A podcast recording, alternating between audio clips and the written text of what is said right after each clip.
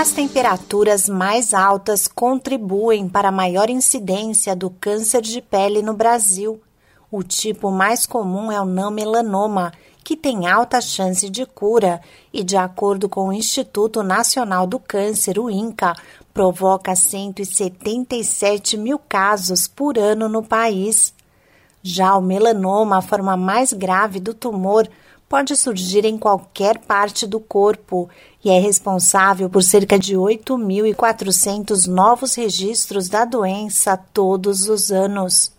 Alguns dos sinais de alerta do câncer de pele são pintas escuras, manchas que coçam, ardem, descamam ou sangram e feridas que não cicatrizam.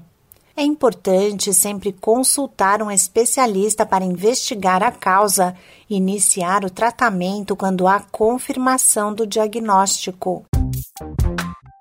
Eu sou a Sig Eichmeier e no Saúde e Bem-Estar de hoje converso com o dermatologista Luiz Guilherme Martins Castro, coordenador do grupo de câncer de pele do Hospital Alemão Oswaldo Cruz, em São Paulo. O médico explica que o tumor geralmente é provocado pela exposição prolongada ao sol ao longo da vida. O desenvolvimento de um câncer é um processo de muitos e muitos anos, de uma vida inteira.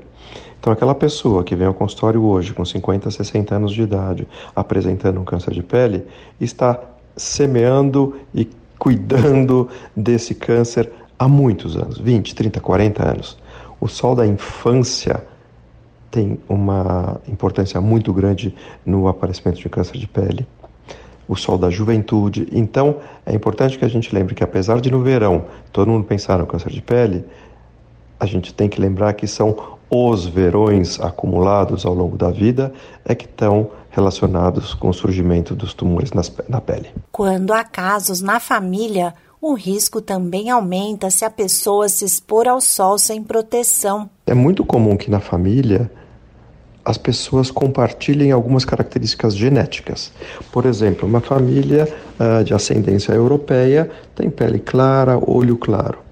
Então, se uma pessoa dessa família com olhos claros, pele clara, não se expuser ao sol durante a vida, porque, por exemplo, está morando na Europa, essa pessoa, apesar de ter a mesma genética, vai ter um risco infinitamente menor de desenvolver um câncer de pele, porque ela não se expôs ao grande fator causal.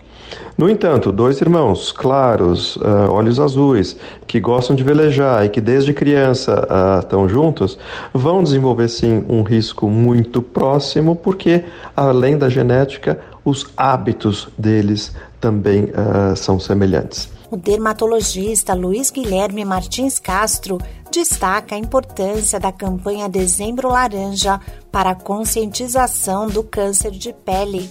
A doença pode ser prevenida se as pessoas se protegerem dos raios solares e evitarem a exposição prolongada entre as 10 da manhã e as 4 da tarde. Esse podcast é uma produção da Rádio 2.